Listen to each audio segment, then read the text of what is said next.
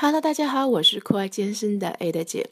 今天我们想聊一聊关于意念的这件话题。Ada 在健身过程中会发现，很多人一边聊天一边运动。实际上，我们在进行力量的训练当中的时候，如果我们能够把意念集中在自己需要锻炼的目标肌肉群上的话，你会发现会取得更好的训练效果哦。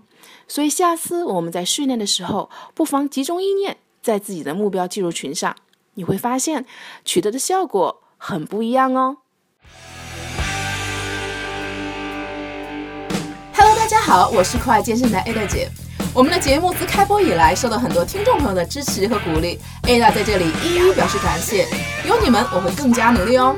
我们的公众号也推出了，请大家搜索“见人见语”这四个字，关注我们的公众号，就可以扫二维码入我们的微信群，我们可以更加直接的交流哦。